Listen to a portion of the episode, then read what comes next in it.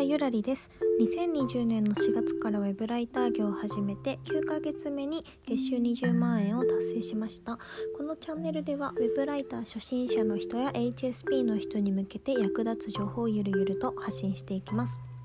今回はウェブライターの人が赤字の修正にへこまなくていい理由というテーマで話していこうと思います。えー、ウェブライターの仕事をやっているとですねクライアントさんからあの修正を入れたので直してくださいって言われることがあると思います。でほうほうと思ってデータを開いてみるともう真っ赤っかでめっちゃコメントが入ってて「え何これマジか」みたいになることあると思います。結構やっぱりコメントがいっぱい入るとショックですよね自分がせっかく書いた文章を否定されてるような気持ちにもなるしなんか文章力ないのかなってへこんじゃうこととかもあるんじゃないかなと思います私も初心者の頃は修正が入るのがすごく嫌でなんかもうほぼ書き換えみたいになったこととかもあって もう何これみたいなじゃあもうそもそも私が書かない方が良かったじゃんとかって思うこともありました。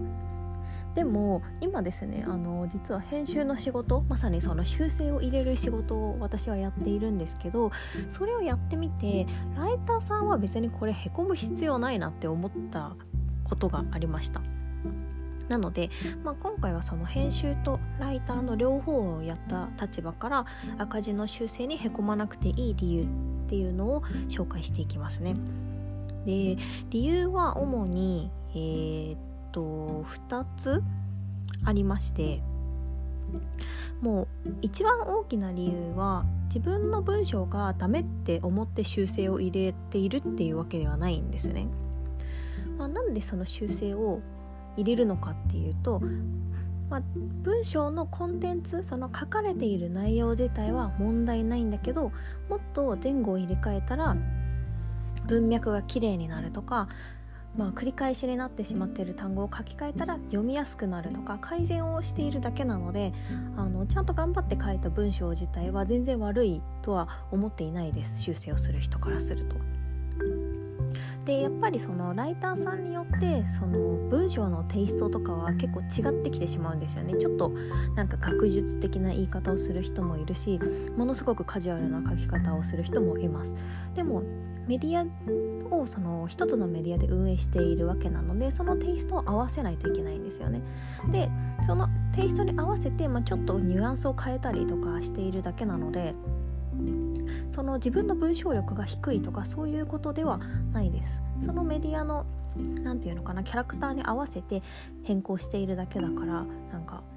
多分修正する人からしてもああまあこれはもうちょっとカジュアルな方がいいなみたいな気軽な気持ちでやっていると思います。でなんか修正とか赤字のコメントっていうとなんかちょっと否定されてるような感じがすると思うんですけどまあなんか私があこれってなんかいい表現だなと思ったのは、えーと、Google ドキュメントの提案モードっていうモードなんですね。で私は今仕事でそれを使っているんですけどこれってなんかそのあなたのこれは間違ってますだから修正しますっていうスタンスではなくてここはこうしたらどうですかっていう提案するモードなんですよ。なんかこれがすごく正しいスタンスなんじゃないかなと思ってて、まあ、大元はライターさんが作ったわけですからまあそれを変えるのは編集側の仕事ではあるんですけど、まあ、これをこうもっとこうしたらいいんじゃないですかっていうその提案する姿勢が編集のなんかあるべき姿なんじゃないかなと思っています。まあ確かにあのあからさまに内容のない文章とかなんか文字数稼ぎで何々するということを何々すると言われておりみたいななんか全然中身がない文章とかはもちろん NG です。だけどちゃんとその必要な情報が書かれている文章であればあとはそれをまあ綺麗に整理してあげるのが修正っていう段階なので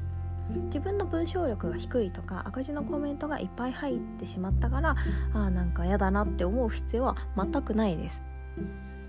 で私も実際に編集やってて思うのはあこれなんかすごい惜しいなみたいな なんかここに主語を一つ入れればめちゃくちゃ分かりやすくなるだけどなとか、まあ、あとなんか同じ単語が連続してることとかあるんですよね。なんか例えばなんかニトリのスリッパはとてもよくニトリのスリッパはカラフルでニトリのスリッパは可愛くてみたいななんかそういう今ちょっとニトリのスリッパが目に入ったんで ニトリのスリッパって言ってたんですけどなんかそういう単語が何回も入っちゃうとちょっとなんかしつこい感じがするのでそういうのを言い換えたりとか適度になくしたりとかっていうことをやっているだけです編集とか修正は。だからちゃんとした何て言うんですかねちゃんとなんかうーん積み上げられたものをもっと綺麗にしているっていう段階なのでそもそも書いた内容を否定しているっていうわけではないんですね。であと理由の2つ目は、まあ、赤字の修正を入れるっていうのはその何て言うんですかねメディアの仕事の一環なので、まあ、修正が入るのは当たり前ぐらいに思っていてもいいんじゃないかなと思います。で私が取引してるメディアさんだとライターがいて編集がいてで多分運営側の人が入稿するみたいなちゃんと編集をやる人がいるんですねライターとは別に。でそんな感じであのいいコンテンツを作ろうとしてるメディアさんは編集っていう何て言うんですかねその仕事をちゃんと一人の人に割り当ててやっているんですよだからまあ私の取引しているクライアントさんはそうなんですけど他のクライアントさんだったら多分ライターさんにもう一度修正してくださいっていうところもあると思いますでも別にそれ自体はすごくいいことでなんかちゃんとコンテンツのクオリティが高いものを世に出そうって思っている証拠なのでまあなんかその何て言うんですかね今よりもっといいものをいいものをって思っているクライアントさんのなんか態度が見て取れるので、まあ、赤字の修正が入るのはしょうがないし当たり前だしいいコンテンツを作るためにあの役立つ業務なんだなとポジティブに捉えることが何て言うんですかね落ち込まない秘訣なんじゃないかなと思います。で一応これがその2つの理由なんですけど、まあ、修正が入った時にですね結構クライアントさんの良し悪しって見えてくるなと思ってて私もあの自分で修正を受けたこともあるし今自分で入れることもあるんですけど例えばそのとあるクライアントさんから修正を受けた時になんかいいクライアントさんとちょっと微妙なクライアントさん見極める方法っていうのをちょっと簡単に紹介しようかなと思います。でまずダメなクライアントさんの修正はえっと3つぐらい理由っていうか特徴があって1個目は指示がぼやっとしていること。で2つ目は修正する理由が書かれていないこと。で3つ目はあのちょっと言い方がきついっていうことですね。まあ、指示がぼやっとしているっていうのはちょっとあんまりやっぱりなんかライターさんからすると何がダメなのかわからないのでなんか例えば自分が書いた文章にコメントが入っていました。ここはなんかもっと分かりやすく書いてください。みたいな。なんかふわっとした文章だとどの辺が分かりにくいのかがライターには伝わらないじゃないですか。だからやっぱりクライアントがやるべきことはここは